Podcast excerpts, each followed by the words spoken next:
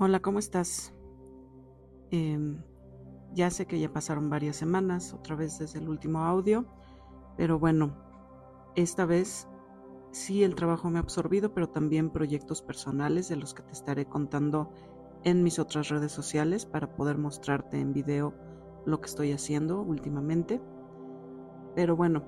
eh, primero agradecerte porque estás y me sigues escuchando, aunque pasen semanas sin tener noticias. Pero también eh, comentarte que estas semanas que he retomado eh, ya las actividades de manera eh, normal, de las actividades cotidianas que hacemos todos los días, bueno, pues he retomado también mis clases, las clases que he estado tomando ya desde hace un par de años y que pues son de, de manera semanal, ¿no? Estas clases, tomo clases de yoga, clases de meditación, de desarrollo humano, de autoconocimiento, de todas estas cosas que nos enriquecen y que son herramientas que nos van a permitir desarrollarnos en el día a día. Entonces, bueno, pues quería comentarte que en las últimas semanas hemos estado reflexionando en clase acerca de estar en el aquí y en el ahora, de poder conectar con esa parte que nos permite eh, realizar las cosas que queremos a partir de nuestros talentos, a partir de las cosas en las que somos buenos, pero concentrándonos en el momento. Eh, comentaba también con mis alumnas, eh, te he comentado que soy maestra de adolescentes, entonces con mis alumnas con las que hemos estado eh, meditando como una asesoría extra a las clases académicas, comentábamos sobre la importancia de no permitir que lo que sucede eh, en nuestro entorno, lo que sucede en nuestra comunidad, con nuestras relaciones, con nuestros amigos, eh, con todas las personas que nos rodean, no tendría por qué alterar nuestras emociones y nuestros sentimientos. Comentaba con ellas a partir de mis clases porque me gusta eh, compartir ahora que tengo la oportunidad de enseñarles un poco acerca de lo que estoy aprendiendo fuera del ámbito académico eh, comentábamos con eh, mis alumnas y mis alumnos que les estoy dando eh, sesiones separadas para poder generar un espacio de confianza, que es importante saber hasta dónde nos puede acompañar esa emoción, que es una emoción intensa pero pasajera, y hasta dónde debemos de ser capaces de analizar lo que está sucediendo y quedarnos con lo que nos va a funcionar, pero eh, sin que nos afecten eh, las cosas que suceden a nuestro alrededor de una manera negativa. El trabajar con adolescentes, eh, si alguna vez lo has hecho, pues ya sabes que no es sencillo, ya sabes que la adolescencia es una etapa de muchos cambios físicos, emocionales, mentales, que, que es consecuencia de estar creciendo y dejar de ser un niño. Y pues las emociones siempre van a estar eh, mucho más al, a flor de piel, mucho más intensas, mucho más eh, seguido, ¿no? Y muchas de las ocasiones pues no te permiten pensar antes de realizar las cosas, por lo menos eso sucede con los adolescentes con los que estoy trabajando en este momento. Entonces, a partir de las clases que estoy tomando, he podido eh, compartir con ellos esta, estas reflexiones en las que hemos estado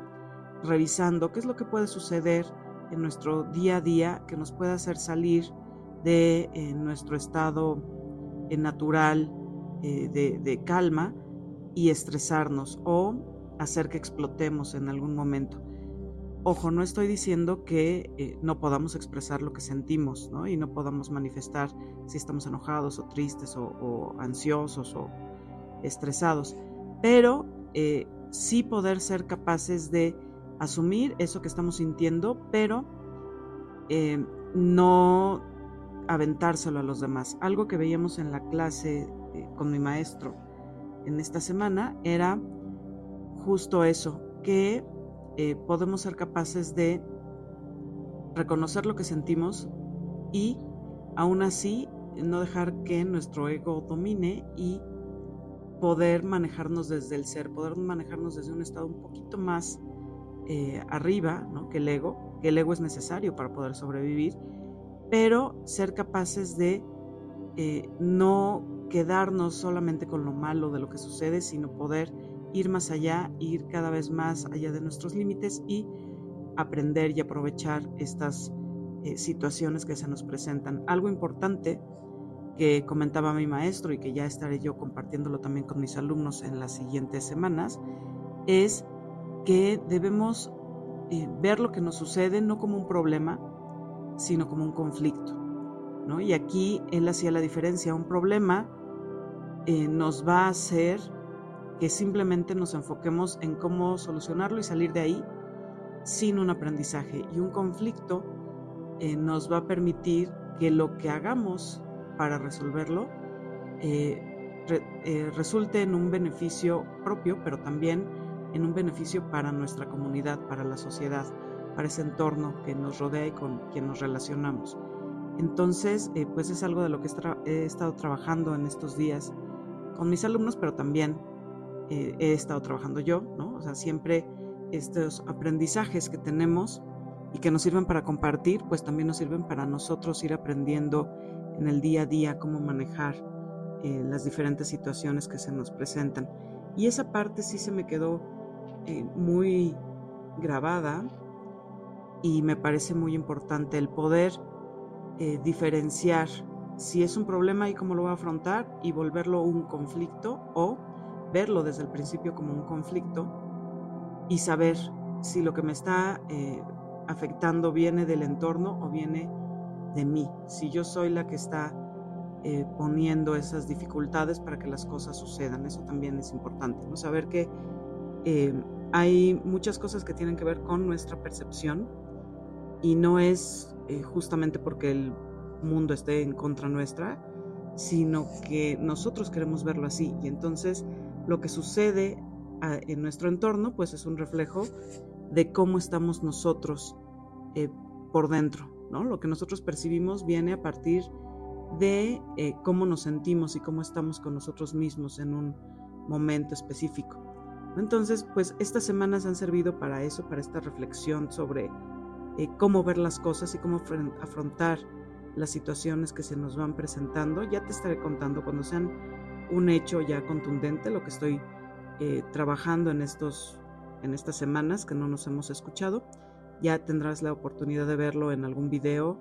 o de verlo en mis redes como en Instagram, por ejemplo. Pero eh, de momento sí te puedo decir que cada día que está pasando y, por lo cual no te había podido platicar como en otras ocasiones tan seguido, cada día que pasa, pues se presentan nuevos retos, nuevas situaciones que hay que ir eh, pasando para poder llegar al objetivo y para poder llegar a esa cuestión que estoy trabajando y que quiero que se logre en las próximas semanas. Esto será ya en un mes, mes y medio aproximadamente que tenga listo lo que estoy trabajando, entonces pues ya te estaré mostrando el resultado. Eh, de momento, bueno, pues te dejo, espero que este poquito que te compartí te sea útil, te entretenga. Em, sé que me escuchas no solamente en México, sino en otras partes eh, del mundo, o por lo menos eso marcan las estadísticas, así es que sí me gustaría eh, saber de dónde me escuchas y qué es lo que te gusta de este podcast para poder ir planteando nuevos temas, nuevas formas eh, de presentarte los contenidos y poder ir conviviendo. Sí me gustaría mucho leer tus comentarios. Entonces te recuerdo que en la descripción de este audio están mis redes sociales y las formas en las que podemos estar en contacto. Me va a gustar mucho saber de ti y como ya te has dado cuenta, pues sigo eh, los comentarios, los leo y los pongo en práctica. Entonces, eh, yo espero que nos escuchemos nuevamente pronto. Ya procuraré no dejar pasar tanto tiempo entre un audio y otro. Así es que mientras nos volvemos a escuchar, eh, no me queda más que agradecer que estés aquí y desearte que tengas un muy buen día. Cuídate.